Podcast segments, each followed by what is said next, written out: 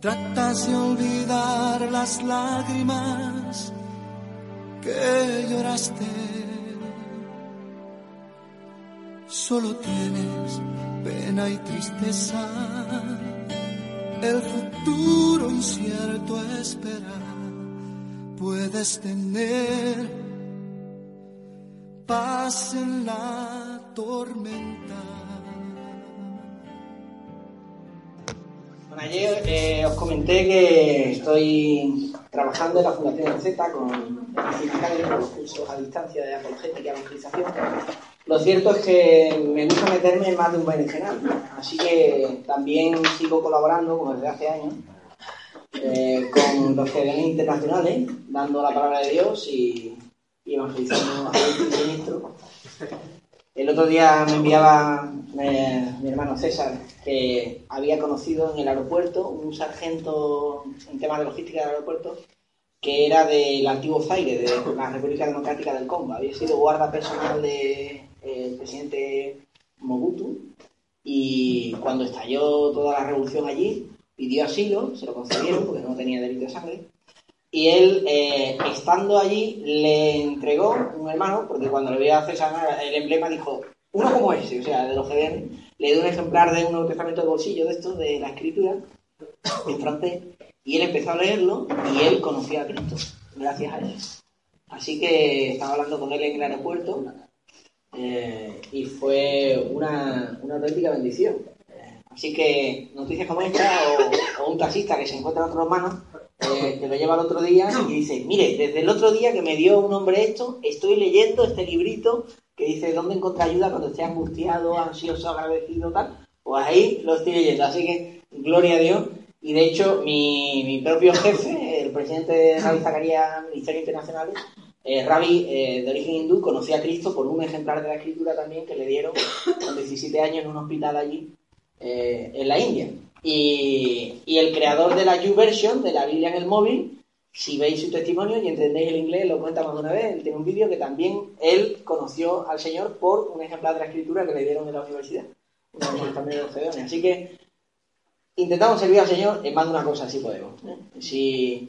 Y si os interesa todo lo que es la palabra, pues también hay un máster este año, que va a empezar otro, acaba de terminar uno, de lingüística para los que quieran traducir la Biblia o ayudar a gente que no tiene lengua escrita de varias maneras, pues hay un máster de Proel, la rama española de Wycliffe, los traductores de la Biblia, que empezará este octubre.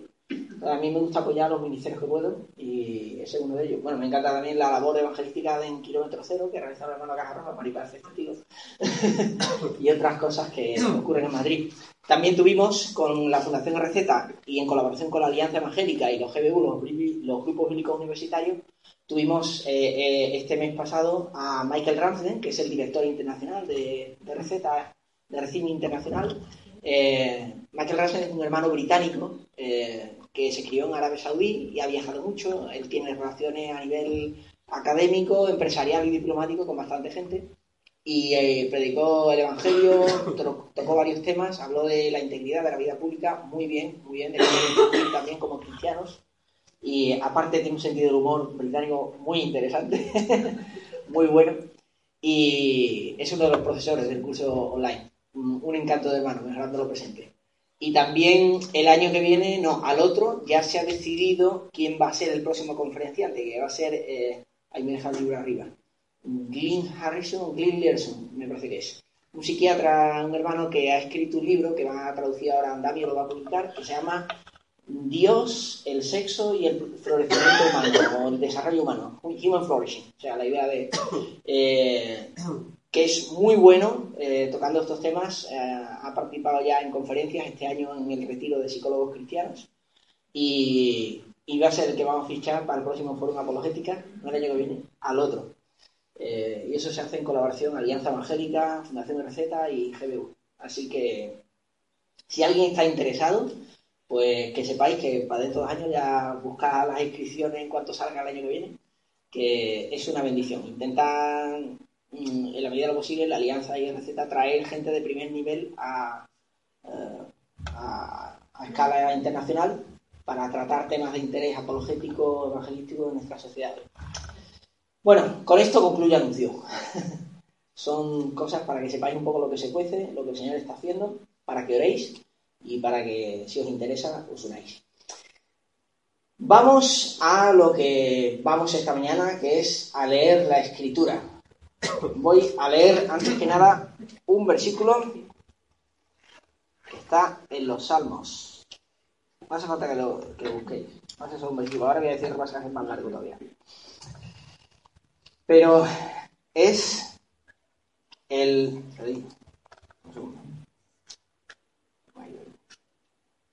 Salmo 55, 18. Dice así.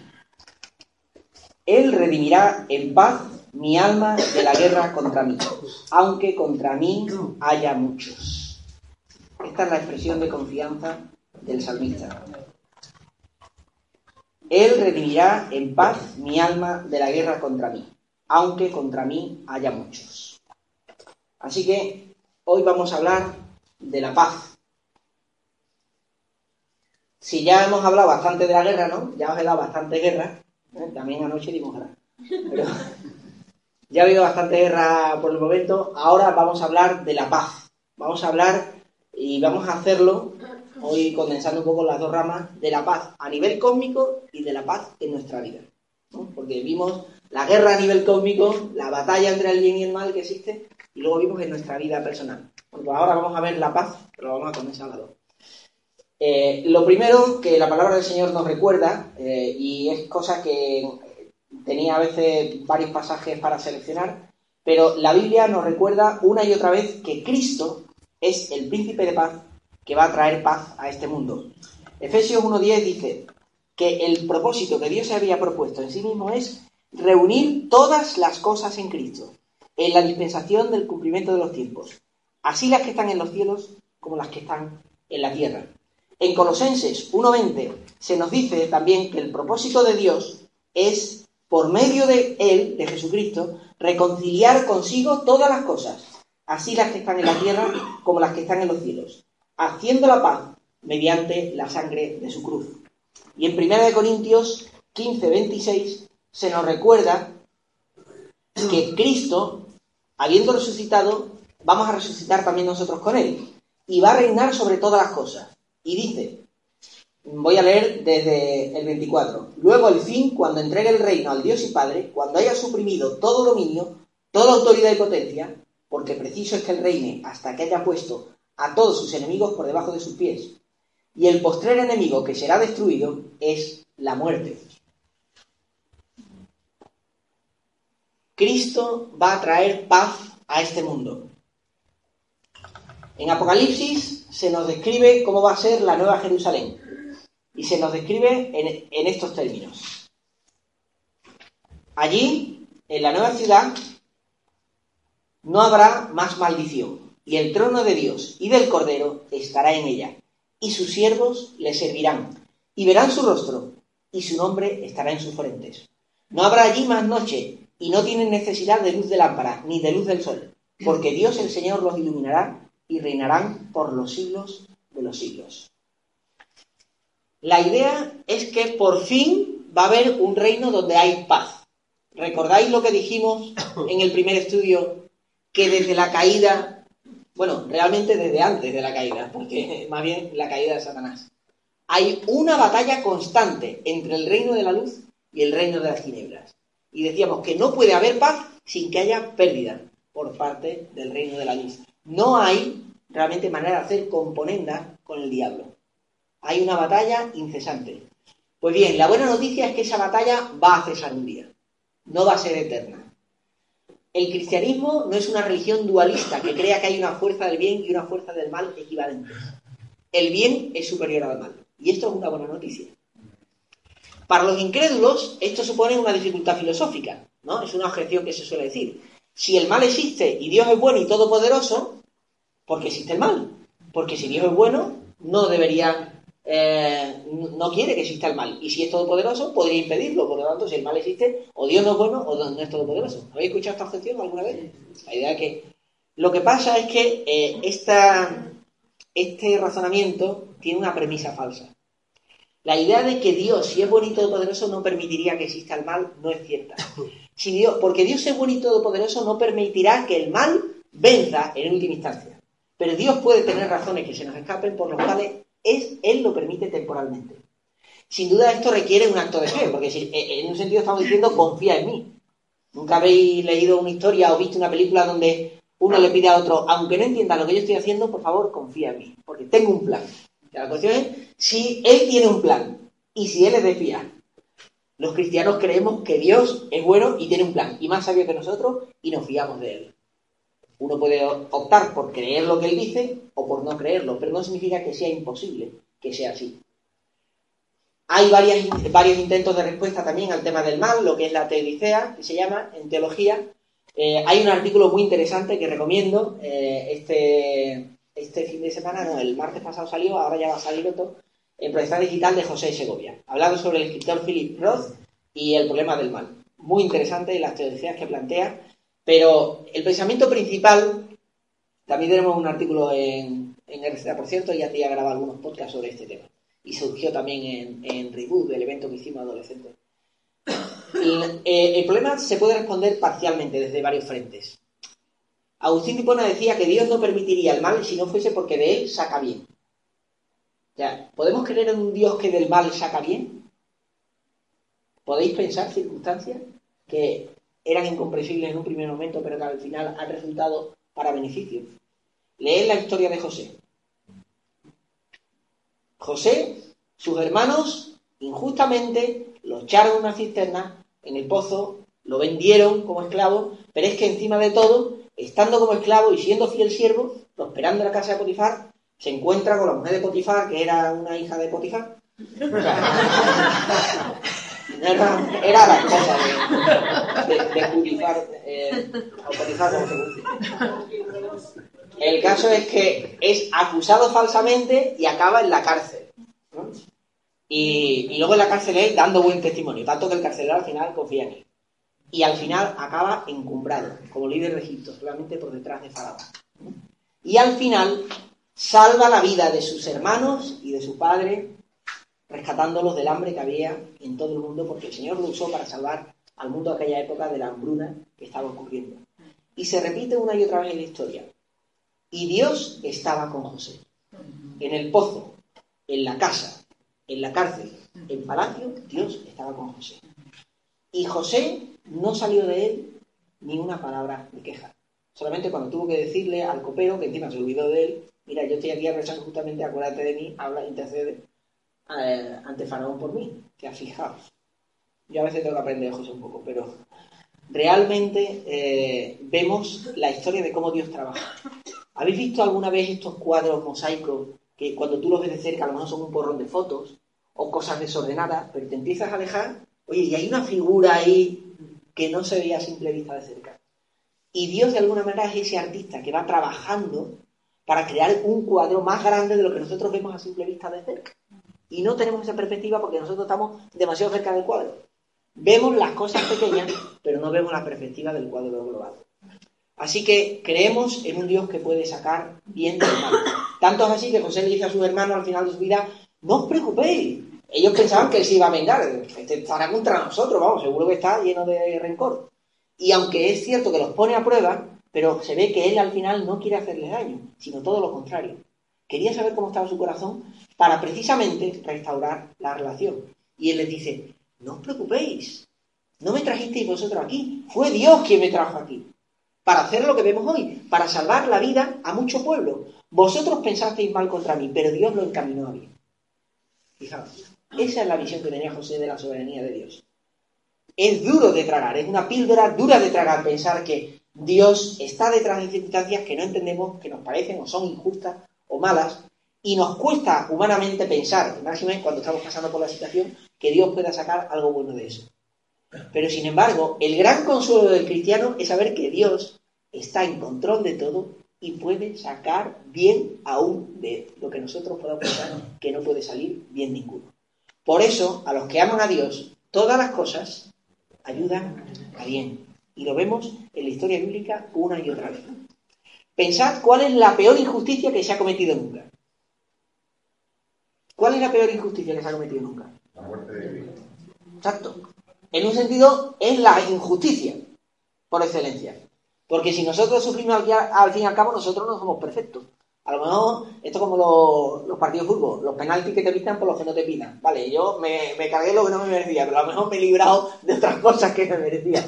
Pero Cristo era tremendamente, totalmente inocente. Si alguien nunca ha merecido recibir una injusticia en este mundo, es él. Y no solamente la recibió, recibió la mayor de todas.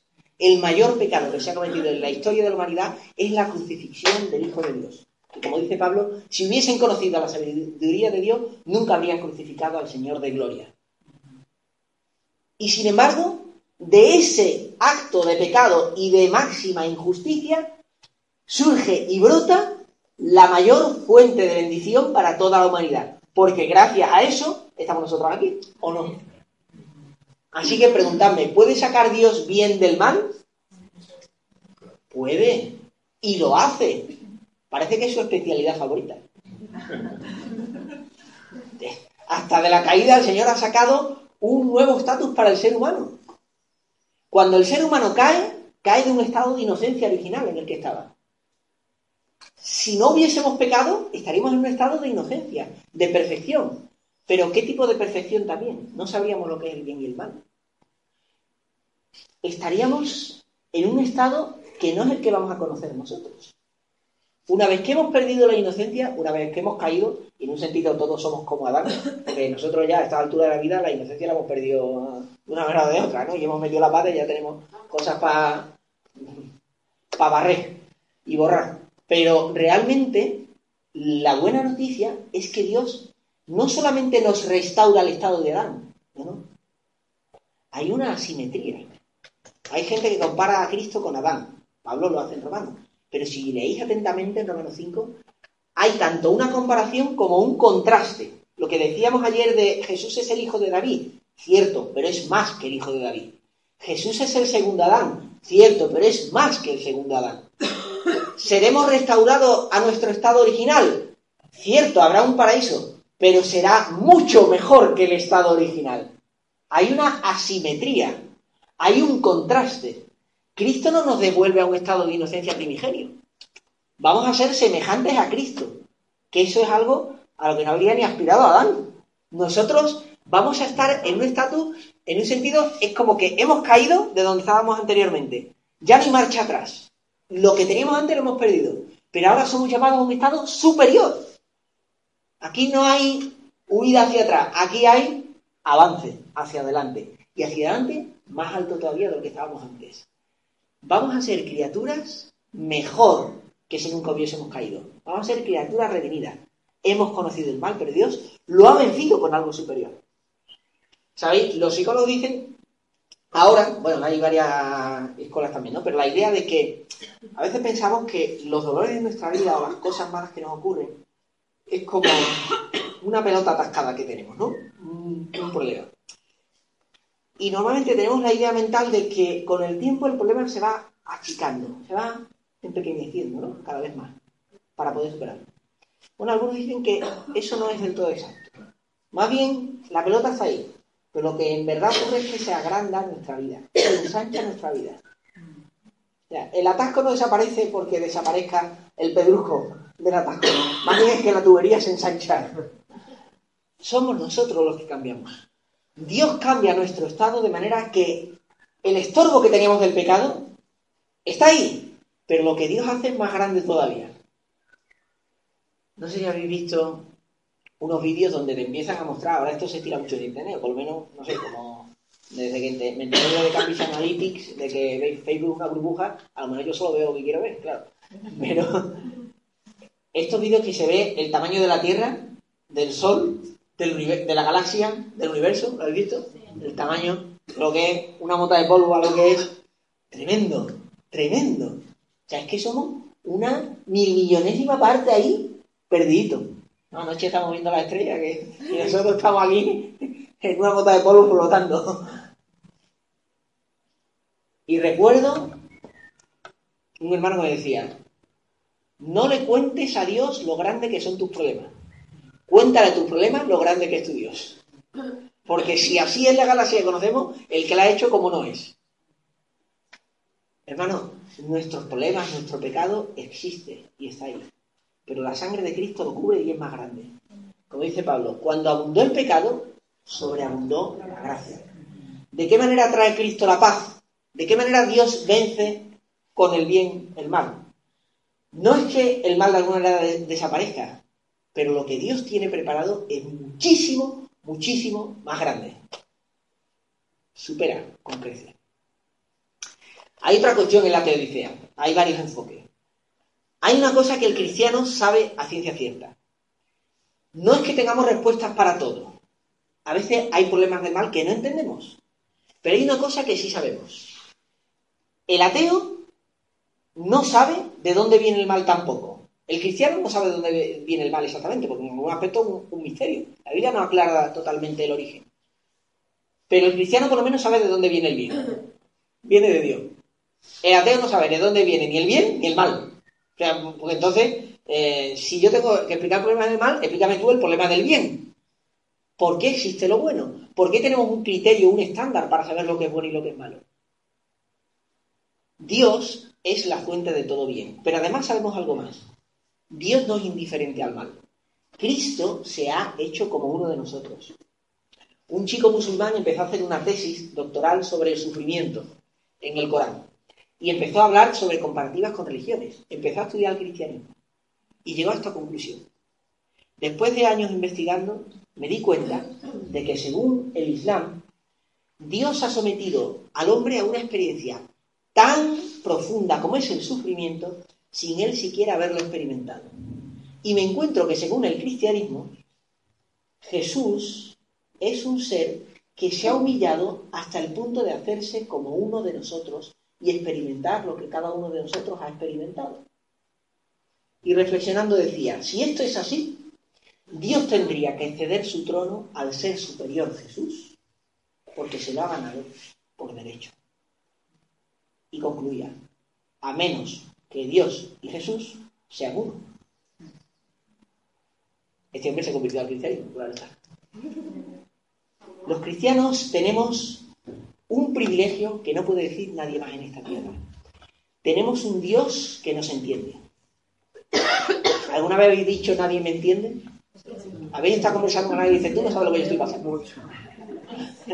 Además, luego las experiencias son subjetivas. Porque a lo mejor tú estás diciendo, macho, que me he cortado un brazo y lo pasa fatal. Sí, te entiendo. Yo me rompí una uña el otro día y lo veo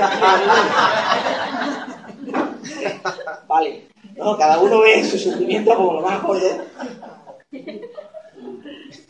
Pero hay una persona a la que tú no le puedes decir, tú no sabes lo que yo estoy pasando. Se llama Jesús de Nazaret. Dice Hebreos, porque no tenemos un sumo sacerdote que no pueda compadecerse de nosotros, sino uno que fue tentado en todo conforme o según nuestra semejanza, pero sin pecado.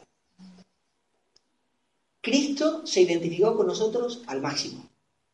Ayer decíamos que la muerte de la cruz no solamente es la sustitución por nuestros pecados, no solamente es también la victoria sobre la fuerza de la tiniela, es también la demostración del amor de Dios, es también la manera en que Él se identificó con nosotros, con nuestros dolores, con nuestro mal, hasta el extremo. Todas esas aristas tiene la obra de Dios. ¿No es maravilloso? Tenemos un Dios maravilloso. Y ese es nuestro príncipe de paz. Y ese príncipe de paz ha prometido que habrá un tiempo en que Él va a traer paz cósmica.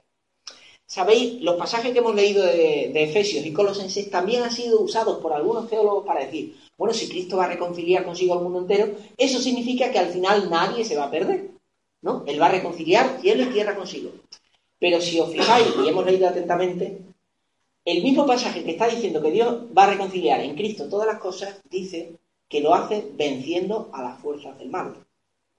Que lo hace derrotando a los enemigos de Dios. Es decir, el concepto de paz no significa que el final es feliz para todos. ¿Me explico? Algunos han llegado a postular que hasta Satanás algún día será salvo.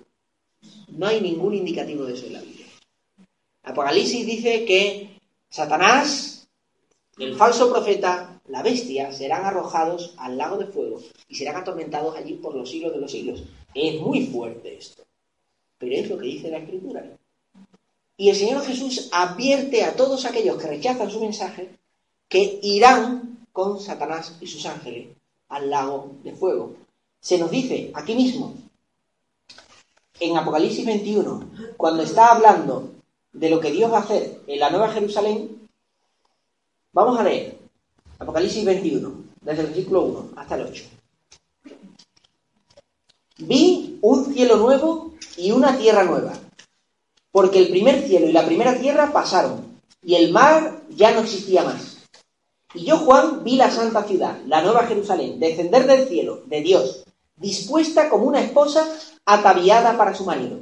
Y oí una gran voz del cielo que decía, He aquí el tabernáculo de Dios con los hombres, y él morará con ellos, y ellos serán su pueblo, y Dios mismo estará con ellos como su Dios. Enjugará Dios toda lágrima de los ojos de ellos, y ya no habrá muerte, ni habrá más llanto, ni clamor, ni dolor, porque las primeras cosas pasaron. Y el que estaba sentado en el trono dijo, he aquí yo hago nuevas todas las cosas. Y me dijo, escribe, porque estas palabras son fieles y verdaderas. Y me dijo, hecho está, yo soy el alfa y la omega, el principio y el fin. Al que tuviere sed, yo le daré gratuitamente de la fuente del agua de la vida. El que venciere heredará todas las cosas, y yo seré su Dios, y él será mi hijo.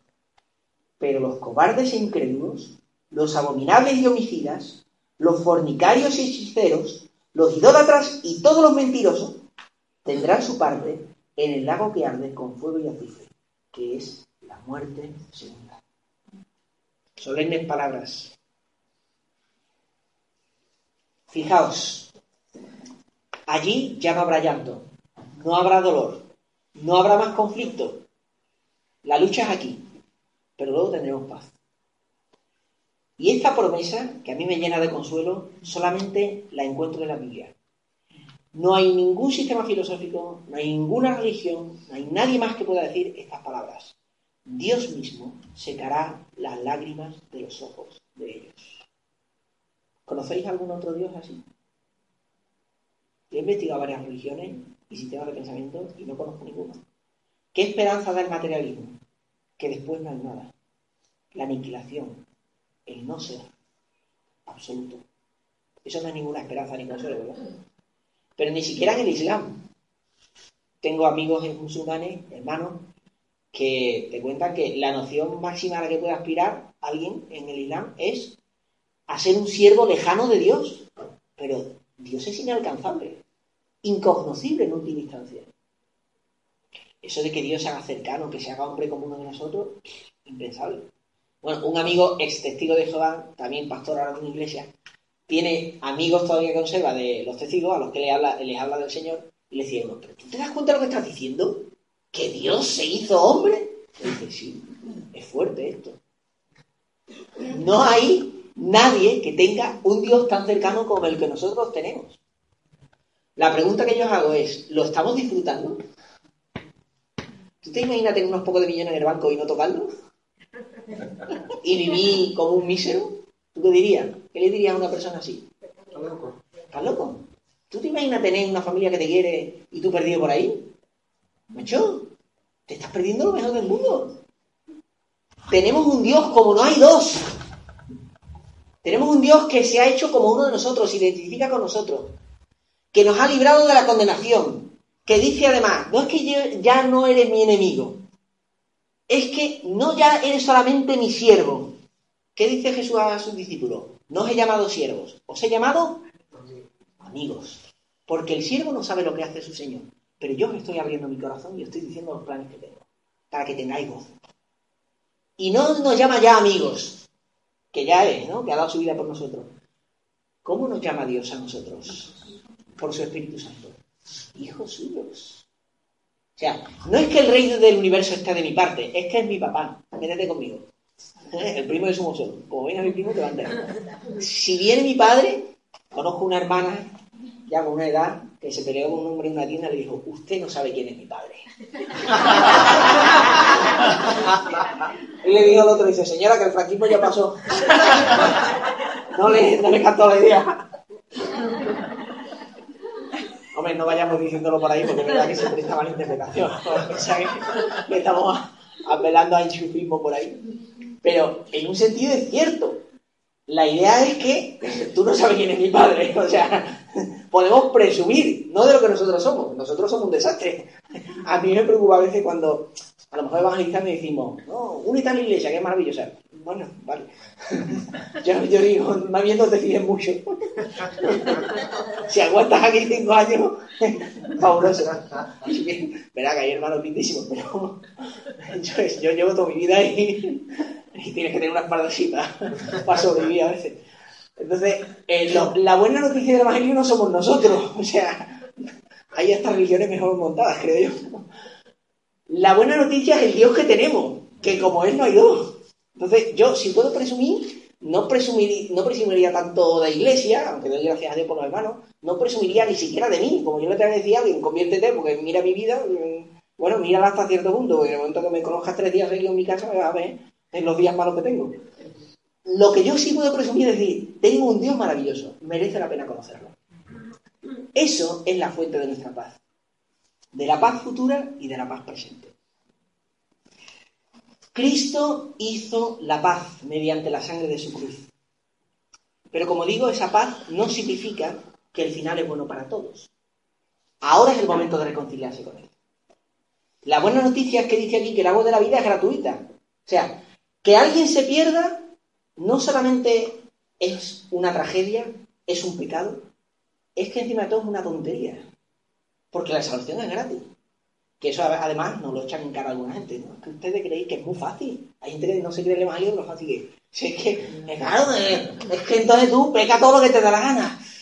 Es muy fuerte, sí, es muy fuerte, es verdad, lo que creemos nosotros. Pero ¿y la buena noticia que, amigo, no importa tu situación, no importa cómo estás. Dios puede perdonarte, hacerte hijo suyo y no por ningún esfuerzo por tu parte. Como eres, como estás, con toda podredumbre, ¿Es una buena noticia o no es una buena noticia? Tanto que nos cuesta creérnosla hasta nosotros. Decimos, vamos a ponerlo un poquito más difícil. si no va a entrar todo Y claro, se llena la iglesia de gente con problemas. Para eso estamos. Si es que la iglesia es un hospital, ojalá se llene de problemas. Pues por eso estamos lidiando con lo que si es que los evangélicos son un desastre. ¡Oh, gloria a Dios! Somos desastre número uno. Presumamos de eso. Pero si todo el mundo se llena y yo lo único que pido es que haya libertad para que se pueda llenar el mundo del Evangelio de Cristo, el que quiera que lo coja, el que no, que no lo coja. Pero llega que llegue, llega que llegue, yo lo que quiero es eso. Si es gratis para todo el mundo. Claro, luego Dios trabaja en tu vida. Pero además, fijaos, hermanos, no tenemos ni que provocarlo. A veces nosotros creemos que tenemos que cargar a la gente con mandamientos, con culpas, con historias. Pero si nadie me tiene que decir a mí, si yo soy el primer día que me duele el pecado, desde que conocí a Cristo, o no. Es que, es que ya me lo dice y ya siento que me está metiendo de la llaga. yo sé que tengo que cambiar cosas en mi vida. Pero es que Dios está trabajando en mí. Es que ya no soy el mismo que era antes. Es que ya he visto cómo es Cristo y yo ya no me conformo con menos. O sea, yo no es que no quiera pecar por temor a perder mi salvación. Es que no quiero pecar porque no quiero sufrir, porque no soy idiota. Porque es que lo hago y ya soy infeliz. Entonces, mm, mm, algunas personas dicen, bueno, entonces si tú crees que Cristo te salva gratuitamente, ¿qué es lo que te impide pecar? ¿Qué es lo que impide que tú lleves una vida desordenada? Digo, porque tengo dos dedos de frente. O sea, si yo he descubierto dónde está la felicidad, ¿qué hago yo después mirando para el estiércol si tengo oro aquí? si yo he probado que son unas fresas con nata, pues te veía como unas algarrobas duras. Es de cajón. O sea, es que el cuerpo me lo pide. Es que yo ya no soy feliz de otra manera. Entonces, ¿es demasiado bueno para creérselo? Pues sí, para uno es demasiado bueno, pero bueno. La cosa está en la pena que el ser humano, aún así a veces, escoge el estiércol. Por X motivo, por 20.000, a veces por mal testimonio de otros cristianos, a veces por orgullo propio, por 20.000 cosas que nos pasan, que hay en nuestro corazón. Pero la paz de Cristo es para todo aquel que quiera aceptarla. Evidentemente, entre esos, todo aquel no está el diablo y su pueblo. Eso es de entrada. La paz significa que donde Cristo está, reina la paz. ¿Habéis entrado alguna vez en un cuarto desordenado? Ay, gracias. Ah, ¿Habéis entrado en un cuarto desordenado? Sí. ¿Te sientes a gusto ahí? La palabra paz tiene que ver mucho con el orden. Cuando está algo ordenado, ¿cómo te sientes? Además, si uno tiene trastorno obsesivo compulsivo, es que ve un cuadro torcido y ya está con el tigre diciendo ¡Ah! ¡Pero cambio! Pero lo cierto es que donde hay orden, hay paz. Los romanos hablaban de la Pax Romana. ¿Sabéis lo que es la Pax Romana? Donde quiera que llegaba el Imperio Romano y se establecían las leyes, ahí había paz, porque había orden. Y de hecho, nosotros es que no sabemos, pero la inestabilidad política no es buena para nadie. Hay países donde la inestabilidad política es tan, es tan volátil la situación que tú dices, malo es tener un mal presidente de gobierno, ¿eh? Y malo es tener un mal gobierno. Pero cuando hay desgobierno y no está claro quién manda, un país sufre horrores. La inflación sube y ya no sabes si vas a poder comprar el pan mañana. Puede haber tiroteos. Este hermano, ¿qué pasó? Alfa, ¿cómo se llamaba él? Alfa, ya no me acuerdo nombre, Alfa Zango. Eh, sí, Alfa Zango, eso. Este hermano que está en el aeropuerto Barajas ahora, él sabe precisamente lo que es la inestabilidad política. El día de mañana llega otro pegando tiros y se establece en el gobierno. Pero es que a los tres días después pueden venir los otros opositores o otra facción. ¿Y cómo está Siria a día de hoy? Que da pena. Que además un conflicto. Yo digo, Señor, tenemos que orar por la paz del mundo. Por hermanos nuestros que sufren y por, y por todos los seres humanos que sufren. Porque es que el problema ahí es que a veces dice, no está ni claro a quién apoyar. O sea, si el mundo se retira y no hace nada, pobrecito que están sufriendo. Hay bomba. Pero es que si mete mano, ¿a favor de quién mete mano? ¿Del que estaba? ¿Que ha bombardeado suyos propios? ¿De los otros que si quieren poner que son terroristas y son peores? ¿De los otros que son más modernos que no tienen fuerza tampoco suficiente y encima son minoría, con lo cual no van a durar tres días porque se lo van a derrocar de los otros? Es que es muy complicado a veces, muy complicado. Y tenemos que dar gracias a Dios por disfrutar la paz que llevamos, que no sabemos lo que va a durar. Pues vamos, la, Primera Guerra Mundial vino y vino otra a los pocos años y, y habían dicho nunca más que Dios nos guarde. Entonces, la paz romana era donde hay un orden estable, donde hay paz, donde hay orden. La paz de Cristo, que Él va a establecer en el universo es ese. Él va a reinar y va a derrotar a sus enemigos y entonces va a haber paz. También los romanos tenían una expresión. Si vis pacem, para verum. ¿Alguien habla latín? ¿Sabéis latín? La expresión romana es, si quieres la paz, prepárate para la guerra. Esa es la expresión que decía. Bueno, de entrada, tú sabes que en el momento que tú digas que eres pacífico te van a dar por todos lados. Los seres humanos tristemente somos así. A veces no nos atrevemos a, tratar mal ni a cantarle las 40 al que sabes que te va a devolver la bofeta, pero al que sabes que no te va a devolver, a ese más de Tobisky. pues entonces, y, y, entonces el mundo, si quieres la paz, te preparas para la guerra, te preparas para defenderte. Ha habido grupos cristianos pacifistas, ¿no? Como ha ocurrido con los Hemish y otros, que cuando se establecieron en un territorio los echaban.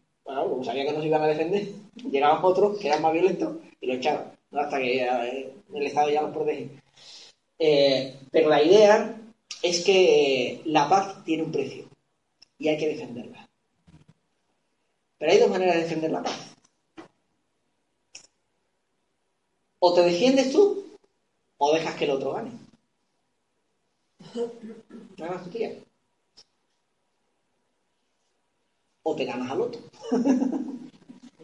Realmente hay tres caminos. Si tú te defiendes, tienes que usar la fuerza para que el otro no te machaque. ¿no? Por eso existen los ejércitos. Y la policía, etcétera, etcétera, etcétera. Para que los malos no hagan de la suya. Lo ideal es nunca tener que recurrir a eso. La otra acción es absorber tú el mal. Ser un martillo. Si no quieres hacerle daño a nadie y te hacen daño, ¿qué haces? Absorber el mal. Sabed que en todo conflicto alguien tiene que absorber y perder. A veces tenemos quizás que cargar con una culpa que no es nuestra. Eso puede ser. Cuando tú perdonas a alguien, significa que absorbes las consecuencias. Significa que dices, vale, yo cargaré con esto. Aquí se para. Porque la otra opción es buscar venganza tras venganza, reproche tras reproche, ataque tras ataque, y eso puede no terminar nunca. Y como decía Gandhi, ojo por ojo y el mundo acaba quedándose ciego. Y Jesús nos dice, pues pon la otra mejilla tú. Es fuerte, ¿eh? es muy fuerte. Pero es la otra opción. ¿Puedo hacer un inciso? Sí. Tengo muy a la mente que cuando era los primeros de años así, había mucha delincuencia en, bueno, arreglaba con la película esta de los carnes, que eran los choritos, se antes, ¿no? Y yo recuerdo que visto una versión que no era para mí. Y recuerdo que yo no podía defenderme porque primero veía que era injusto y yo no, no sabía ni la violencia. Tratar de juicio, porque es verdad que te tienes que defender o te absorbes todo el mal. Y al final eso, te quedas tú el doble impedido porque tú no tienes esa actitud, digamos, de, porque no sabes por qué viene y cómo te viene, nada más que, que algo injusto está pasando. Entonces, después la justicia, que tampoco es porque los, los, los, delincuentes son los que tenían su abogado defensor y, y quedó como que era un intercambio de, de, agresión. Y bueno, digo, esto, esto es... Yo desde ese momento asumí que la justicia no es justa, porque no, no entendía que acabas de aprender o, o, aprendiste ese día una de las mayores verdades que hay en esta vida. La vida no es justa. Una de las píldoras más duras de tragar que antes o después hay que aprender. Esta vida no es justa. Philip Yancey contaba en un libro suyo que hablando con un hermano le dijo, pues claro, algunos cristianos intentan decir, no, al final todo es justo. En este mundo no. Si este mundo hubiese, fuese todo lo que hay, yo creo que hay justicia final, pero creo que hay justicia final en este mundo o después. Necesito precisamente, digamos, para que las piezas encajen, tiene que haber vida después de la muerte. Porque si esto es todo lo que hay, la vida es injusta. Y un marrón bien gordo. Y Philip Yancey decía, dice, efectivamente, la vida es injusta. Lo que no tenemos que confundir a Dios con la vida. Que la vida lo sea no significa que Dios lo sea. Dios no es la vida, pero esta vida, sin duda, es injusta. Y lo que a ti te ocurrió es lo que le está pasando ahora mismo, ahora mismo, a miles de cristianos en el mundo. No sé si recibí boletín de puertas abiertas. Sí, sí. Bueno, hay varias organizaciones, está también Compass Direct, mm, Voces de los Mártires, el Fondo Bernabé, hay varias organizaciones cristianas que trabajan con los cristianos perseguidos. Pues imaginaos lo que es vivir en un país donde no sabes si te van a quemar la iglesia.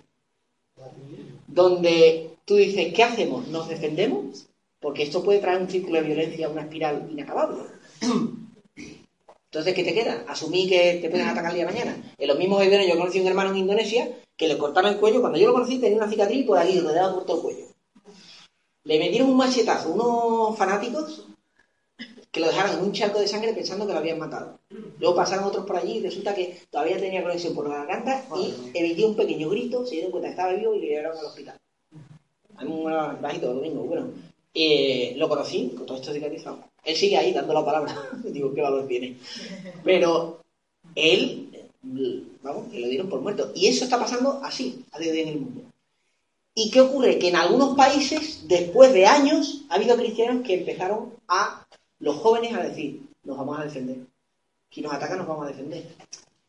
Y, otros han dicho, pues ahora, en la noticia que nunca ha salido durante años en ese país, ahora dicen, conflicto religioso, se están atacando mutuamente cristianos y no cristianos. No, hombre. O sea, tú has estado aguantando durante años que te ataquen y ahora hay gente que tampoco, dices tú, no es lo mejor, acaba en una espiral de violencia. Porque tiene que haber un gobierno que ponga orden. Por eso tenemos que dar gracias a Dios a día de hoy que tú vas y en principio la policía nos defiende si alguien nos ataca en la calle. En el franquismo, de una manera al revés, no, la policía nos perseguía, ahora nos defiende, en democracia, ¿no?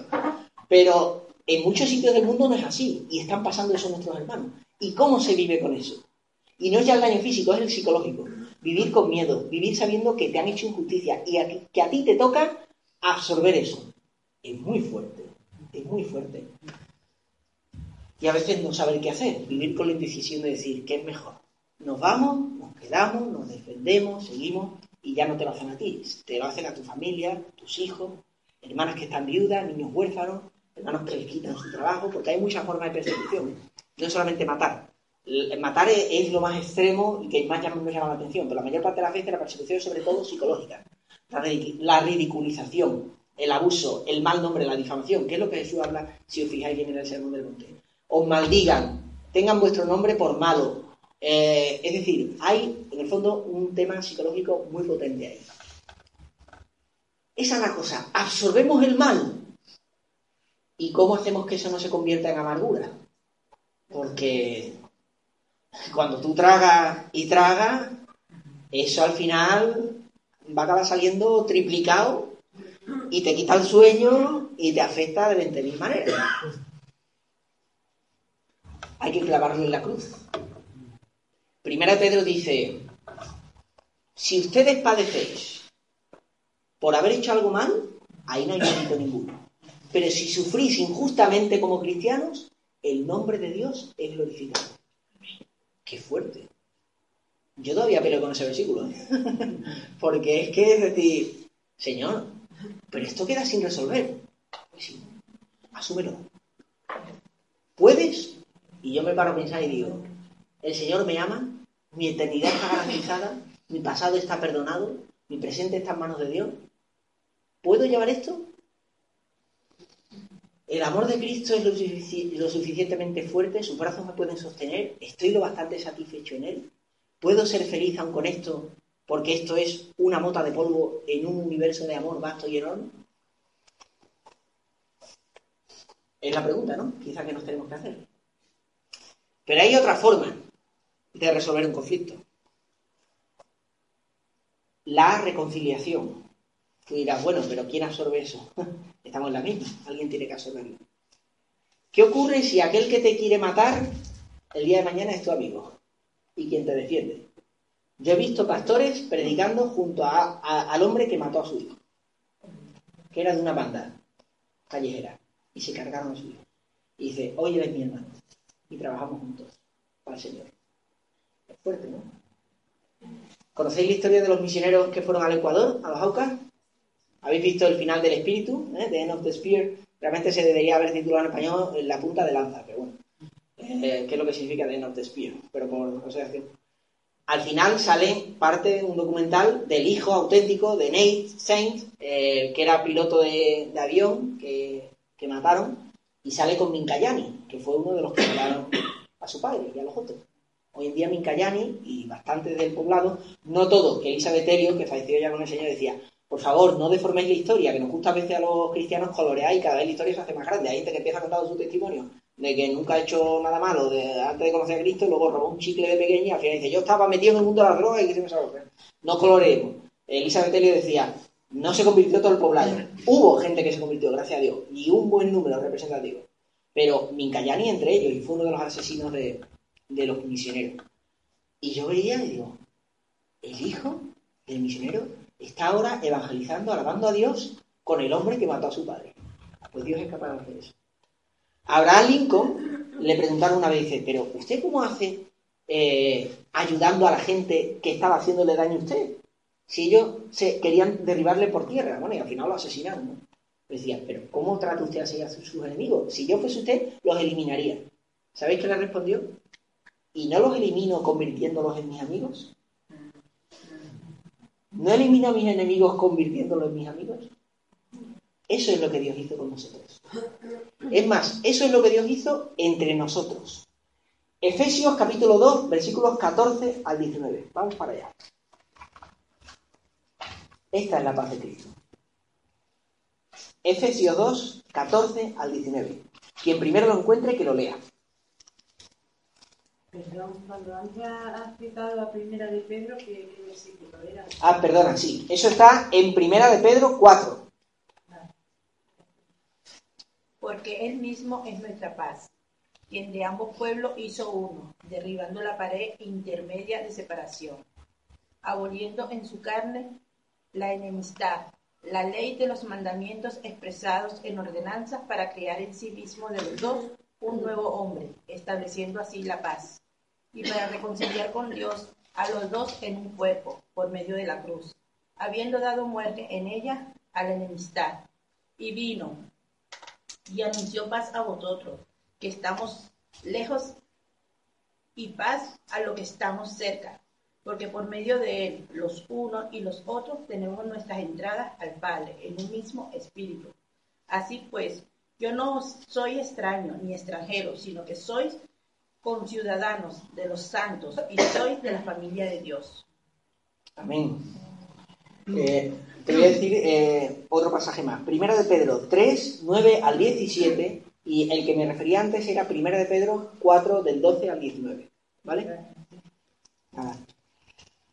Hemos leído aquí sobre la reconciliación por medio de la cruz. En Cristo estábamos alejados, éramos enemigos, y ahora Cristo ha reconciliado a todos bajo el mismo cuerpo. La reconciliación de la que habla aquí es entre judíos y gentiles. Fijaos. En el mundo están resurgiendo ahora conflictos étnicos y raciales. En Estados Unidos, sin ir más lejos, los fantasmas del pasado que parecían superados parece que vuelven. Y son temas muy sensibles.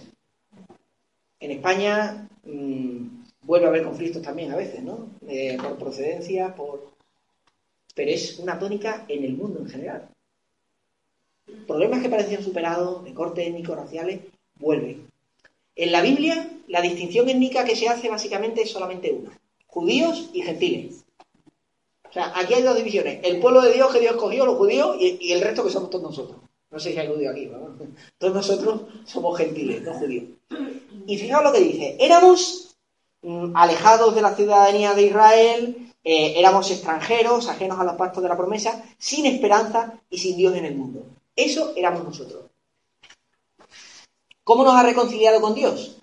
Vosotros, que en otro tiempo estabais lejos, habéis sido hechos cercanos por la sangre de Cristo. Porque Él es nuestra paz. Cristo no es solamente que nos dé paz, Él es nuestra paz. Y no solamente paz con Dios, sino paz entre nosotros. Ha reconciliado a judíos y gentiles. De ambos pueblos hizo uno. En la iglesia del Señor no hay judíos y gentiles, hay iglesia del Señor. Todos somos uno en Cristo Jesús. ¿Y cómo lo hizo? Derribando la pared intermedia de separación. ¿Cuál era la pared intermedia de separación que nos separaba a nosotros? Versículo 15. Aboliendo en su carne las enemistades. ¿De dónde procedían? La ley de los mandamientos expresados en ordenanzas.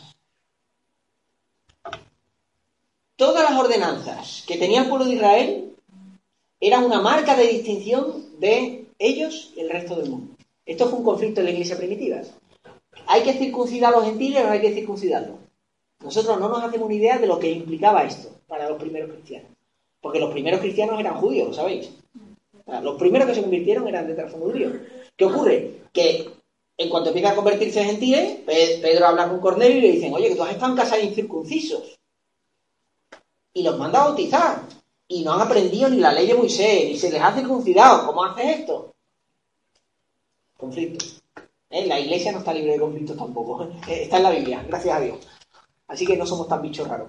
Esto ya viene desde el siglo I. ¿eh? A los que crean que la iglesia de hecho era perfecta, que se lo lean otra vez, porque también Pablo y Bernabé tuvieron sus diferencias. La cosa es cómo se maneja, cómo lo manejamos. Y la iglesia tuvo un conflicto y se reunió. Y dijeron, hermanos, ¿por qué vamos a imponer una carga que ni nosotros ni nuestros padres hemos podido llevar? Más bien creemos que en el nombre de Jesús seremos salvos, ellos y nosotros. Y Pablo, cuando reprende a Pedro en Gálatas, ¿qué le dice? A ver, si tú en verdad no vives como un judío, ¿qué haces haciéndote el hipócrita con los gentiles como que tuviesen ellos que circuncidarse o hacerse? No, no, el Señor ha derribado todo eso. La marca de distinción del pueblo elegido de Dios originalmente era la circuncisión. Y con la circuncisión, como dice Pablo en Gálatas, todo lo que venía detrás. Todos los mandamientos, todas las ordenanzas, temas dietéticos, guardar las la fiestas, los días, los años, 20.000 historias. Y ahora dice aquí, Cristo cogió todo eso, lo clavó en la cruz Cancelado. Tú crees en Jesús, eres salvo. La marca del cristianismo ahora es el bautismo, ¿o no? Nosotros demostramos este en ¿Hay que circuncidarse para ser cristiano? ¿Hay que guardar alguna dieta especial para poder ir al cielo? Nada de eso. El Señor abolió en su carne la ley de los mandamientos expresada en ordenanza para crear en sí mismo de los dos un solo y nuevo hombre haciendo la paz. Él ha derribado esa aparente medida de separación. Y mediante la cruz, reconciliar con Dios a ambos en un solo cuerpo, matando en ellas las enemistades. Y vino y anunció las buenas nuevas de paz a vosotros que estabais lejos y a los que estaban cerca. Y por medio de él, los unos y los, y los otros, tenemos entrada por un mismo espíritu al Padre. Así que ya no sois extranjeros ni aprendidos, sino conciudadanos de los santos y miembros de la familia de Dios. Es decir, que nosotros, todos nosotros, si hemos creído en Cristo, tenemos el Espíritu Santo. ¿Qué os parece? Esto no lo tuvo ni David, ¿eh? Son unos privilegiados, ¿no? El Espíritu Santo en el Antiguo Testamento iba y venía. Vino sobre Sansón, le dio fuerza, aunque no le dio dominio propio. Pero el Señor iba y venía. Pero ahora nosotros se nos dice, ¿no sabéis que sois templo del Espíritu Santo? ¿No sabéis que si habéis creído en Cristo, Él mora en vosotros y no sois vuestros? Toma ya. Una chica contaba en la universidad que escuchó a una cristiana decirle una vez a un chico que se estaba intentando propasar, quieto, que yo soy templo del Espíritu Santo. Y esta chica se convirtió por eso. yo escuché una chica que se valoraba, que no accedía a nada que la deshonrase porque tenía un alto concepto de sí misma, porque dijo, yo sí tengo del Espíritu Santo. Y esta chica decía, yo más bien me sentía como un Kleenex que me habían usado y se habían deshecho de mí después. La palabra de Dios nos da caché, nos da un privilegio de sentirnos alguien fabuloso. No solamente somos criaturas hechas a imagen de Dios, no solamente hemos hecho, eh, sido hechos hijos e hijas de Dios, sino que encima somos templo del Dios viviente. Así que un respeto, ¿eh? Soy templo del Espíritu Santo. Lo dice la palabra. Y gracias a esto, esta otra chica se convirtió. Este privilegio. Y no hay que pasar por ningún ritual. Esto es para todo aquel que cree en Cristo. Las buenas noticias, el Evangelio, son buenas noticias. No hay que saber teología. Se puede ir al cielo teniendo muchos conceptos erróneos. No sé dónde, está el límite. Hay gente que dice, fulano se salvará porque tenía muchas cosas. El Señor va a juzgar. Pero el Evangelio, ante todo, no son ni prácticas, ni siquiera un conocimiento. Es una buena noticia, la buena noticia de que el Hijo de Dios vino a este mundo a morir por nosotros. Si tú aceptas esto, si tú te arrepientes y confías en esto, puedes confiar en que vas a estar con Él un día en los cielos. Qué sencillo es el Evangelio. Tanto que a veces decimos, vamos a complicarlo un poquito, hombre. Vamos a poner el escalón más alto. Vamos a hacer que la gente tenga que hacer, no sé, algunas cosas para ser cristiano. Si no, esto es demasiado fácil. Pues estas son las buenas noticias del Evangelio. Esta es la paz que tenemos. Cristo hizo la paz. Y Cristo reconcilia a los hombres entre sí, reconcilia etnias entre sí, ha reconciliado a judíos y gentiles. ¿Por qué no puede reconciliar a blancos y negros, a payos y a gitanos, a hombres y mujeres y a todo el mundo que hay en conflicto? Los cristianos tendríamos que ser un ejemplo de reconciliación. La pregunta es si lo estamos siendo. Porque claro, si nosotros, como digo, tenemos la paz con Dios, no significa necesariamente que tengamos la paz de Dios. Podemos estar comportándonos como si no hubiésemos sido perdonados. Pero eso es porque no estamos recordando el perdón que se nos ha dado a nosotros. Dice Pablo, de la manera que Cristo perdonó, así también hacedlo vosotros. Mi Santa Madre, que ha sido mi mejor ejemplo de la vida como cristiano, me decía una vez, porque hay cosas que solamente sabemos nosotros, ¿no? De lo que ha pasado. Dice, humanamente hay cosas que tú no perdonarías en la vida. ¿Qué te pasa? Pero perdonar es fácil a los pies de la cruz. Cuando tú te paras a pensar lo que Cristo te ha perdonado, entonces es mucho más fácil perdonar. Conocéis la parábola que contaba Jesús de los dos deudores, ¿no? El que le debía a su Señor, por poner la cosa actualizada, un millón de euros. Y le dijo, ten paciencia que yo te lo pago. Y, teniendo compasión de él, le perdonó la deuda. luego se encontró con otro que le debía mil euros y le dijo, a la cárcel contigo. Conocéis la historia, ¿verdad? Pues así somos nosotros cuando no perdonamos de todo corazón. Cristo, cuando aún éramos enemigos, a su tiempo murió por los impíos, nos justificó por la fe. Nos ha dado reconciliación con Dios, pero también tenemos que tener reconciliación con los demás. Romanos 12, 18 dice, en lo que dependa de vosotros, estad en paz con todos los hombres. Y termina ese capítulo diciendo, si tu enemigo tuviera hambre, dale de comer. Si tuviese, dale de beber. Porque haciendo esto, ascuas de fuego amontonarás sobre su cabeza. Yo, gracias a Dios, he tenido el privilegio de ver lo que es devolver bien por mal. Y hermanos, aunque no vean los resultados, merece la pena. Merece la pena, incluso aunque el otro no lo aprecie. Porque tú ganas una cosa preciosa, ganas paz. Cuando tú perdonas a una persona, alguien ha dicho que es como liberar a un preso y descubrir que el preso eras tú mismo. Porque realmente el perdón trae paz y liberación más que incluso para la persona que lo recibe, para la persona que lo da. No se ha vencido de lo malo, sino vence con el bien el mal. Concluye este capítulo. Paz con Dios, paz con los hombres. También hay una nota que nos descarga en ese pasaje. En lo que dependa de vosotros. Doy gracias a Dios por esa frase. Porque si no, yo estaría acá diciendo, bueno, es que yo intento que haya paz, pero a veces no podemos evitar que no la haya. David huía de Saúl. David no quería hacerle el mal a Saúl, pero Saúl quería hacérselo a David. Y el pobre tuvo que huir por su vida. Pero lo que dependa de nosotros, asegurémonos estar en paz y perdonar a todos los hombres. No seamos vencidos de lo malo, sino venzamos con el bien el mal. Y paz también con nosotros mismos. Vamos a Romanos 7. Aquí quizás está la parte más difícil. Ay, las cosas que a veces nosotros mismos nos torturamos. El Señor echó nuestros pecados al fondo del mar y a veces nos armamos con el equipo de Custo y bajamos a la fosa de las Marianas. Y todavía Satanás y nuestra conciencia nos está recordando lo que está borrado. Romanos 7, 24 y 25. Miserable de mí, ¿quién me librará de este cuerpo de muerte? Si aquí acabas el capítulo, era deprimente. Pero sigue. Y además no hay divisiones de capítulo y versículo en el original. ¿eh? Gracias doy a Dios por Jesucristo, Señor nuestro. Así que yo mismo con la mente sirvo a la ley de Dios, más con la carne a la ley del pecado. Y vamos a leer el siguiente, 8.1. Ahora pues, ninguna condenación hay para los que están en Cristo Jesús.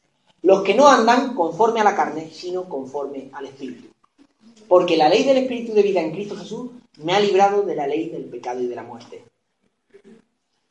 Porque lo que era imposible para la ley, por cuanto era débil por la carne, Dios, enviando a su Hijo en semejanza de carne de pecado, y a causa del pecado, condenó al pecado en la carne, para que la justicia de la ley se cumpliese en nosotros, que no andamos conforme a la carne, sino conforme al Espíritu. Y vamos a saltar hasta el versículo 10. Si Cristo está en vosotros, el cuerpo en verdad está muerto a causa del pecado, mas el Espíritu vive a causa de la justicia. Y si el espíritu de aquel que levantó de los muertos a Jesús mora en vosotros, el que levantó de los muertos a Cristo Jesús vivificará también vuestros cuerpos mortales por su espíritu que mora en vosotros. Así que, hermanos, deudores somos, no a la carne, para que vivamos conforme a la carne. Porque si vivís conforme a la carne, moriréis. Mas si por el espíritu hacéis morir las obras de la carne, viviréis. Y dice el versículo 16. El espíritu mismo da testimonio a nuestro espíritu de que somos hijos de Dios. Y el 15, voy para atrás. Pues no habéis recibido el espíritu de esclavitud para estar otra vez en temor, sino que habéis recibido el espíritu de adopción por el cual clamamos papá. La palabra Abba en arameo, que aquí nos han traducido, básicamente es el equivalente a papá. Así que decimos, bueno, papá, a papá, para no perder el respeto también, porque también es nuestro Señor, pero el Espíritu clama dentro de nosotros. Y dice, que no estamos otra vez bajo temor. No hemos sido hechos otra vez esclavos, sino que hemos recibido el espíritu de adopción. Hermano, hermana, ¿tenemos paz con nosotros mismos? ¿O todavía te machacas a ti mismo, a ti misma, intentando quizás purgar tus pecados? Porque, perdóname, y voy a ser duro, pero estás haciendo el ridículo monumental delante de Dios y de legiones de ángeles que te están viendo. Así que si queremos traer a nuestra mente, a nuestra conciencia, los pecados que Cristo ya ha perdonado, en el fondo es orgullo, aunque se disfrace de humildad. Porque lo que estamos intentando es espiar nuestro pecado. Estamos intentando espiarlo nosotros. Y diciendo, si me torturo un poco más y sufro un poco más, lo expiaré lo purgaré. Olvídate, no lo vas a hacer nunca. Ni vas a compensarlo con 20.000 buenas obras que hagas. No lo vas a hacer, no hay manera. Solamente hay una manera. Entérate que en la sangre de Cristo hay perdón para todos los pecados. Y lo que decíamos antes, alguien tiene que absorber ese mal. Cristo lo absorbió por ti. ¿Qué haces tú intentando cogerlo otra vez? Deja la carga en la cruz. Volvemos a lo que decíamos antes. Clávalo en la cruz. Y di, Señor, esto quedó aquí líbrame de desenterrarlo otra vez. Porque quedó ahí clavado. Y para Dios quedó clavado y olvidado. No te tortures. No intentes espiarlo. Porque no podrás ni en una eternidad. Solamente hay una manera. El perdón de Cristo Jesús. Paz con Dios. Paz con los hombres. Paz con nosotros mismos. Y fruto de esta paz viene la paz de Dios. Juan 14. Palabras preciosas de Jesús. El capítulo 14 de Juan, oye, si no sacáis otra aplicación de aquí, ya no os acordáis después la mitad de las cosas que he dicho. ya que voy a leer nada más otro pasaje más. Quedad con esto para ir a casa. Emilio dijo dos cosas. Que nos memoricemos la escritura. Bueno, tres, corrijo. Que memoricemos la escritura. Que todos los días repitamos, Dios es mi Padre, soy un hijo de Dios, Dios me ama y hará que todas las cosas estén bien. Eso, receta tres veces al día. Y que todos los años me prometáis que vaya a leer el capítulo 14 de Juan, ¿vale? Esto también es una terapia, esta es anual. Todos los años leéis el capítulo 14 de Juan. Si, lo leéis más de una vez en el año, mejor todavía. Pero el capítulo 14 de Juan es para leerlo una y otra vez. Jesús empieza diciendo, no se turbe vuestro corazón. Versión moderna. Tranquilos. Tranquilos. No os inquietéis. ¿Creéis en Dios? Creed también en mí. ¿Confiáis en mi Padre? Confiad en mí. En la casa de mi Padre muchas moradas hay. Si así no fuera, yo lo hubiera dicho. Voy pues a preparar lugar para vosotros. Traducción moderna. Tranquilos, que aquí hay lugar para todos. Os lo estoy preparando. Os espera lo mejor. Una suite de lujo. ¿Os tengo preparado? Lo mejorcito para ustedes. Si no, yo os habría avisado. Y sabéis a dónde voy, y sabéis el camino. Le dijo Tomás, Señor, no sabemos a dónde vas. ¿Cómo pues podemos saber el camino? Jesús le dijo, Yo soy el camino y la verdad y la vida. Nadie viene al Padre sino por mí. Y si me conocieseis, también a mi Padre conoceríais, y desde ahora me conocéis, y le habéis visto. Felipe le dijo, Señor, muéstranos el Padre y nos basta. Jesús le dijo, Tanto tiempo hace que estoy con vosotros y no me has conocido, Felipe. El que me ha visto a mí, ha visto al Padre. ¿Cómo pues dices tú, muéstranos el Padre? ¿No crees que yo soy en el Padre y el Padre en mí? Las palabras que yo os hablo no hablo por mi propia cuenta, sino que el Padre que mora en mí, Él hace las obras. Creedme que yo soy en el Padre y el Padre en mí. De otra manera, creedme por las mismas obras. De cierto, de cierto os digo, el que en mí cree las obras que yo hago, Él las hará también, y aún mayores hará, porque yo voy al Padre. Y todo lo que pidierais al Padre en mi nombre, lo haré, para que el Padre sea glorificado en el Hijo. Si algo me pidierais en mi nombre, yo lo haré. Alguno dirá, no dice me pidiere, dice pidiere. Vale, los manuscritos más antiguos dicen me pidiere, pero no vamos a entrar en crítica textual ahora. Ni en traducciones modernas de la Biblia, que lo ponen en nota pie de página. Sea como fuere, Jesús nos invita a pedirle, a pedir al Padre y a pedir en su nombre. Acto seguido, el Señor Jesús promete el Consolador, el Espíritu Santo. No voy a seguir leyendo, pero solamente voy a leer el 27 ahora. La paz os dejo, mi paz os doy. Yo no os la doy como el mundo la da. No se turbe vuestro corazón, ni tenga miedo. Repito, la paz os dejo, mi paz os doy. Yo no os la doy como el mundo la da. No se turbe vuestro corazón, ni tenga miedo. Cuando una persona acaba de pasar un trauma, ¿qué se le dice? Lo primero. ¿Qué palabras son las primeras?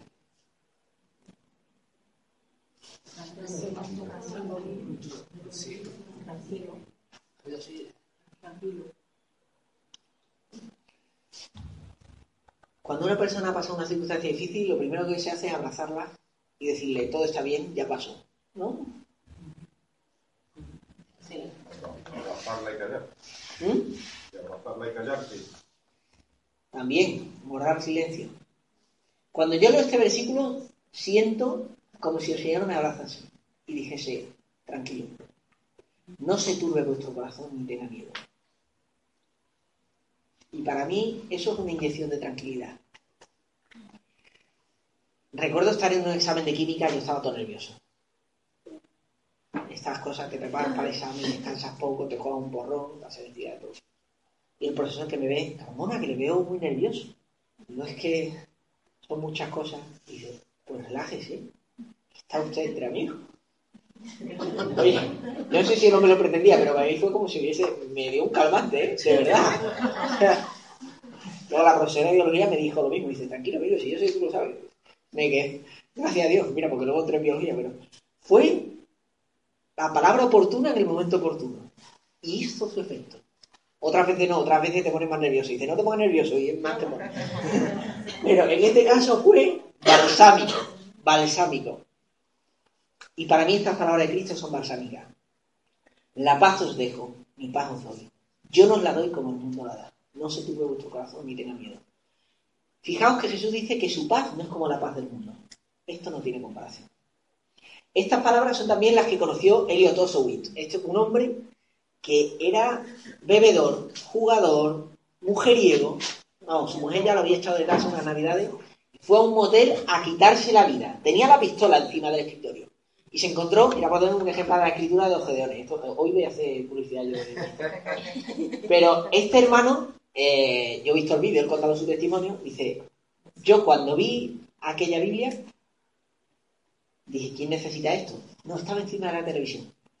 Le di un manotazo, la pateó y la cama era una cama nido esta que tiene la madera hasta abajo, entonces no se metió debajo de la cama. Y se quedó abierta. Y se le van los ojos y la cogen y se le fueron para estas palabras. Por aquí estaba abierta. La paz os dejo y paz os doy. Soltó la pistola que tenía papel que era el sentido. Allí se quedó. Oró. Lloró. Cambió. Dice, mi mujer me perdonó. Hoy sirvo al Señor en mi iglesia. Nunca sabe el efecto que puede tener la palabra de Dios. ¿Dónde queda? ¿A quién llega? No sabe. Pero la palabra de Dios tiene poder. Qué bueno cuando a veces le has dicho un versículo a una persona, le ha impactado, le ha tocado y ha cambiado su corazón. Estas palabras de Cristo, ya digo, estas hay que leerlas por lo menos una vez en el año. La promesa del Espíritu Santo, la promesa de las moradas celestiales con Él, la promesa de su compañía permanente y su paz con nosotros. Y Jesús, en este discurso que va del 14 al 16, mostrando el amor por los suyos, concluye con estas palabras. Estas cosas os he hablado para que en mí tengáis paz. En el mundo tendréis aflicción, pero confiad, yo he vencido al mundo. Qué bueno, hermano. Qué bueno que Jesús te está diciendo. Todo esto os lo he contado porque sé que van a venir dificultades. Pero para cuando vengan, que estéis preparados, que tengáis paz. Vais a sufrir, pero tranquilo, yo ya he vencido. Spoiler, God wins. El Señor gana al final y ha prometido su paz para nosotros. ¿Dónde está escrito en la Biblia que el cristiano no tiene que sufrir? Que me lo diga a mí, el que predique eso. En el Antiguo Testamento, Dios prometía a su pueblo que si me obedecéis, os va a ir bien, vais a prosperar materialmente, vais a tener paz en vuestras fronteras, vuestro ganado parirá crías estupendas, no vais a tener abortivos, eh, vais a tener cosecha a su tiempo, 20.000 historias. Vale, en el Antiguo Pacto, en el pueblo de Israel, tras la muerte de Cristo, tras reconciliar a los dos pueblos, hay cosas que cambian, hay cosas que no cambian, Dios sigue siendo el mismo. Pero evidentemente hay un cambio eh, en cuanto a la pedagogía de Dios con el ser humano, antes y después de Cristo. Y hay algunos que al leer la Biblia no se entenderán de esto y no se cojan y te citan versículos del Antiguo Testamento fuera de contexto. Y mucho cuidadito con esto, porque podemos hacer promesas que Dios no ha hecho para nosotros hoy. ¿Dónde está que el cristiano que obedezca siempre a Cristo va a prosperar materialmente? Si más bien Cristo parece prometer todo lo contrario. Os van a perseguir, os va a ir mal, vais a sufrir. Entonces, hermano, disculpadme, pero yo es que el Evangelio de la Prosperidad, aunque sé de gente muy bien intencionada que lo cree, pero hace daño. Porque hay gente que luego lo pasa mal y dice, es que a lo mejor no tienes bastante fe. Pero, bueno, por favor, que yo, yo conocí a un hermano que fue convertirse a Cristo y quedarse sin nada. Y encima de todo se encuentra con un pastor que le dice, dame todo lo que tenga y el Señor te va a bendecir. Dice, y yo le decía, digo, yo no sé de verdad cómo tú has perseverado hasta el día de hoy, ¿eh? Porque si yo la primera iglesia con lo que doy me hace eso, yo no ir a mismo de iglesia en toda la vida. Pues este hermano, vamos, no he perdido la esperanza hasta que conocí unos hermanos fieles y tal. Digo, el Señor guarda lo suyo, pero vamos, yo digo uno así, ya me quita las ganas. Y encima venía recién convertido con una familia que decía, te has ido con una secta, no sé qué. Y, y, y encima con los que había dado casi que no eran así. Entonces, mucho cuidadito con esto, hermano. El Señor no nos ha prometido que todo va a ir bien en esta tierra, pero nos ha prometido su paz y que al final Él vence. Esa es la promesa de la paz de Cristo. Y por último, Filipenses 4. Precioso pasaje que habla también de la paz del Señor.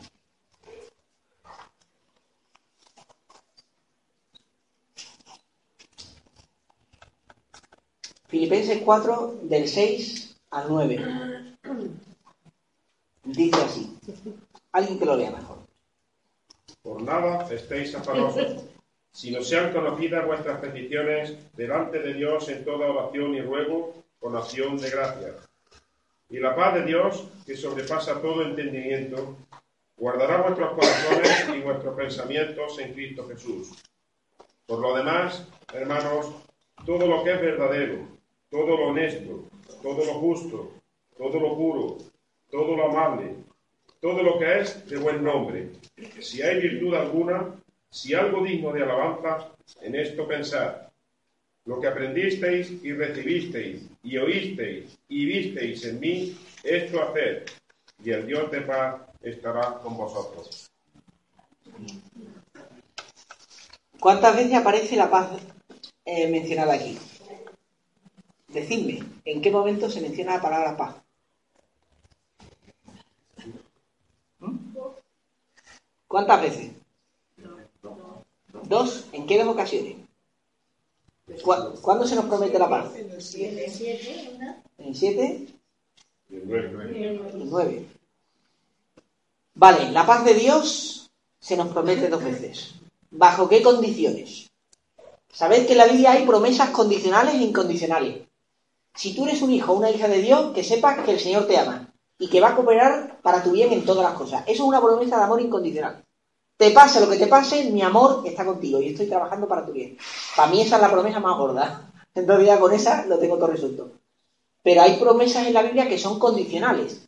Si me amáis y guardáis mis mandamientos, vas a tener una relación conmigo más cercana. Te voy a bendecir. No materialmente necesariamente, también puede ser, pero de alguna manera te voy a bendecir. Hay promesas que son condicionales. En este caso, la paz de Dios se nos promete, pero con una condición. Como dije, la paz con Dios es segura para el cristiano. La paz de Dios es la medida en que haya obediencia. Bueno, pues veamos cuáles son los condicionantes. ¿Qué se nos dice en el versículo 6 y en el versículo 8 y 9 para que esa paz se- la podamos hacer la nuestra? ¿Qué se nos dice? Que oremos, que pongamos nuestras necesidades delante de Dios. Sed agradecido a Dios. ¿Correcto? Por favor, más alto. Que no, sea, que no estemos afanosos. El día de mañana traerá su cosa. Efectivamente.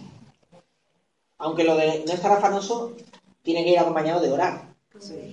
Porque yo estaba con unos amigos también y había una hermana que decía, la verdad es que no puedo, no puedo, estoy luchando con un tema que me preocupa bastante y eso me está robando un poco la paz, ¿no? Me está preocupando. Y él le dijo, te voy a dar un consejo que a mí me sirvió mucho en la vida. Te voy a decir tres palabras.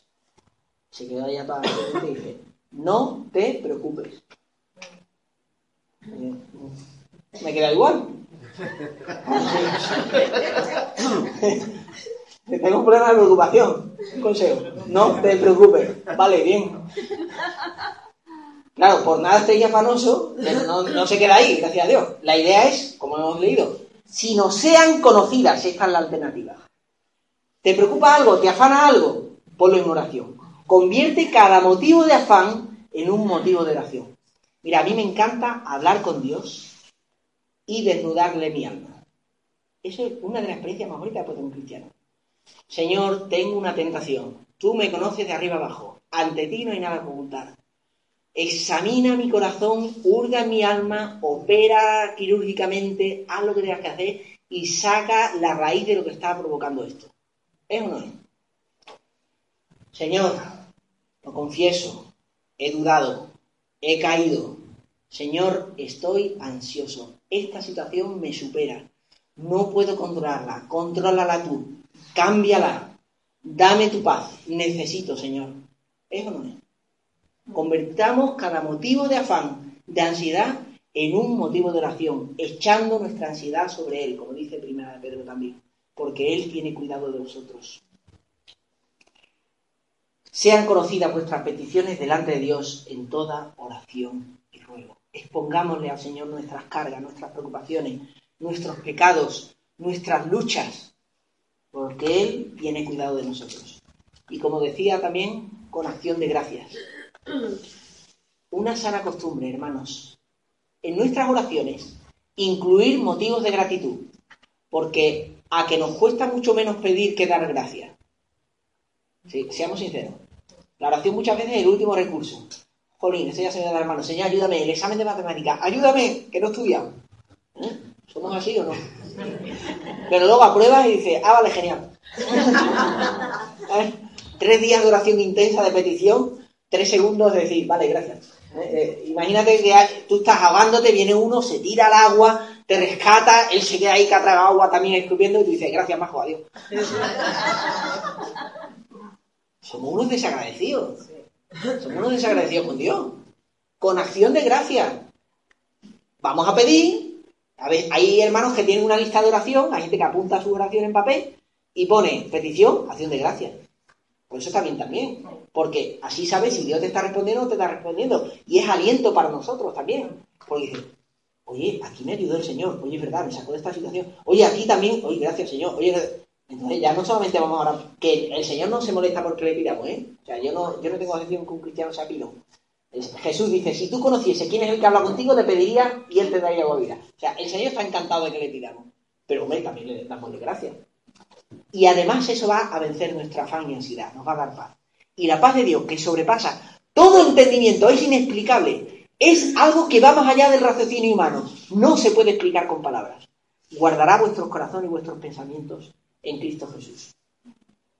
La segunda condición que se nos dice, lo que aprendisteis y recibisteis y oísteis y visteis en mí, esto haced. Perdón, la ley. Gracias. ¿Quieres tener la paz de Dios? Aprende del buen ejemplo de Jesús y de aquellos que son buenos ejemplos imitando a Jesús. Lo que aprendisteis y recibisteis, y oísteis y visteis en mí, esto haced. Y el Dios de paz estará con vosotros. Claro, si yo quiero tener la paz de Dios, pero estoy cogiendo los peores ejemplos, mal asunto, así no voy a tener paz. Pero fijaos qué antídoto más bueno da para la mente, el versículo 8, que es un, un ejemplo concreto de lo que él pone a continuación, que hay que hacer.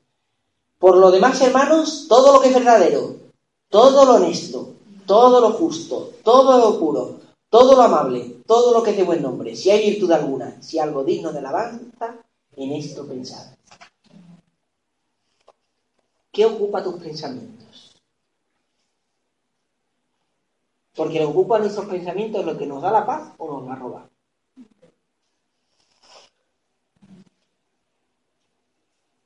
Dime en qué piensas y te diré quién es tu Dios. Dime qué ocupa tu mente. Quizás nuestro Dios es el dinero y estamos todo el día pensando en cómo voy a hacer mayores ganancias. Quizás nuestro Dios es el placer, a ver cómo me doy gusto todo lo que pueda. Quizás nuestro Dios es nuestro buen nombre, lo que yo soy o como me ven. ¿Qué ocupa nuestros pensamientos? Todo lo verdadero, todo lo honesto, todo lo justo, todo lo puro, todo lo amable. No debemos reinar ni en, nuestro pecado, ni en el de los demás, ni en nada que en verdad no nos vaya a traer paz. Porque lo único que estamos haciendo es torturarnos a nosotros mismos.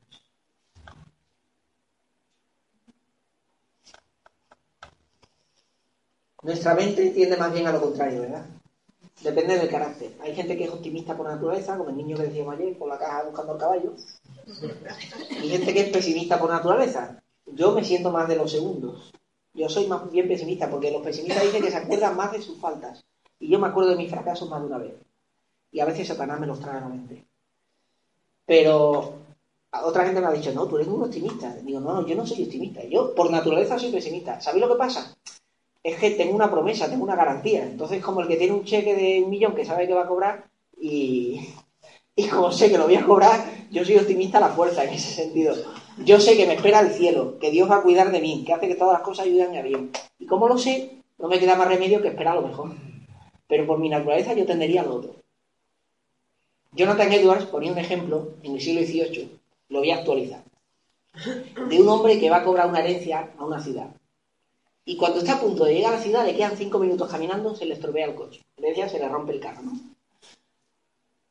Ahora llega, imagínate, vas a cobrar una herencia de mil millones de euros. Pero ahora se te rompe, se te estropea el coche, te avería y tienes que ir caminando los 5 o 10 minutos que te quedan para entrar a la ciudad. Ahora imagínate que tú vas caminando todo el trayecto diciendo, hay que ver que se me va a averiar el coche. Hay que ver que se me ha roto el coche. Vas a cobrar mil millones. ¿eh? Y tú, que me he quedado sin coche, que me haga pata, ¿no? Se me ha estropeado el coche y tú todo el camino. Me he quedado sin coche. Me he quedado sin coche. ¿Tú qué le dirías a una persona así? Qué tonto, ¿no? Mm, a ver, vas a cobrar mil millones de euros. ¿Qué haces preocupándote por el coche? Te quedan cinco minutos para llegar y cobrarlo. ¿Te va a pasar los cinco minutos reinando en que se te ha estropeado el coche? Ahora voy a hacer en ataque el profeta. Tú eres ese hombre. Nosotros somos ese hombre. Vamos a cobrar una herencia multimillonaria y nos pasamos los cinco minutos que nos quedan diciendo, hay que ver lo que me pasó. Así somos nosotros. Pensemos en todo lo verdadero, todo lo honesto. Dirijamos nuestros ojos a las buenas cosas, a los buenos ejemplos, a las buenas cosas que tenemos que agradecer a Dios. Y si te parece muy abstracto esto de todo lo honesto, todo lo justo, todo lo puro, todo lo amable, ¿quieres una manera de concretar el pensamiento y decir, dime algo en que cuaje mi mente? Piensa en Jesucristo. Por eso digo lo de la Biblia. No es por leer, por leer. Es que cuando tú meditas la vida de Jesús, eso te cambia. Centremos nuestro pensamiento en la persona de Jesús. Y la paz de Dios estará con nosotros. Y no solamente la paz de Dios, el Dios de paz estará con nosotros.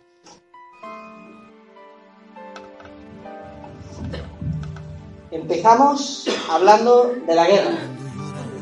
Hemos terminado hablando de la paz. Que la paz del Señor sea con vosotros. Que sea con Tratas de olvidar las lágrimas que lloraste. Solo tienes pena y tristeza. El futuro incierto espera. Puedes tener paz en la tormenta. Muchas veces yo me siento igual que tú. Mi corazón anhela algo El Señor viene a mí y me ayuda a seguir en paz en medio de la tormenta. Puedes tener paz en la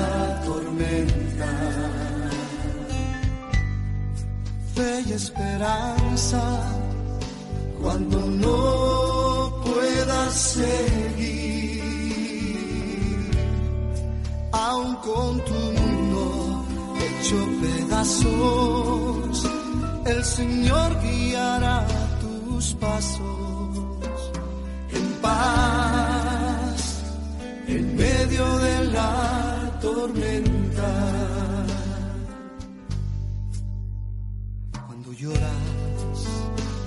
Por las veces que intentaste. Tratas de olvidar las lágrimas que lloraste. Solo tienes pena y tristeza. El futuro incierto espera. Puedes tener paz en la tormenta. Puedes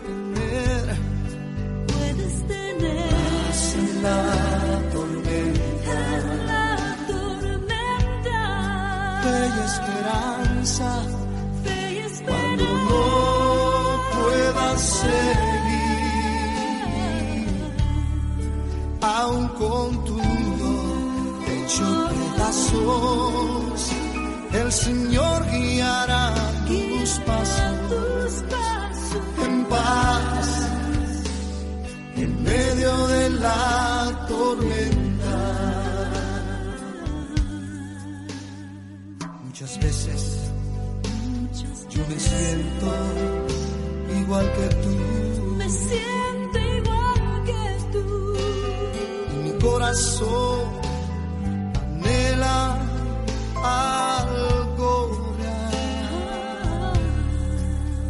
El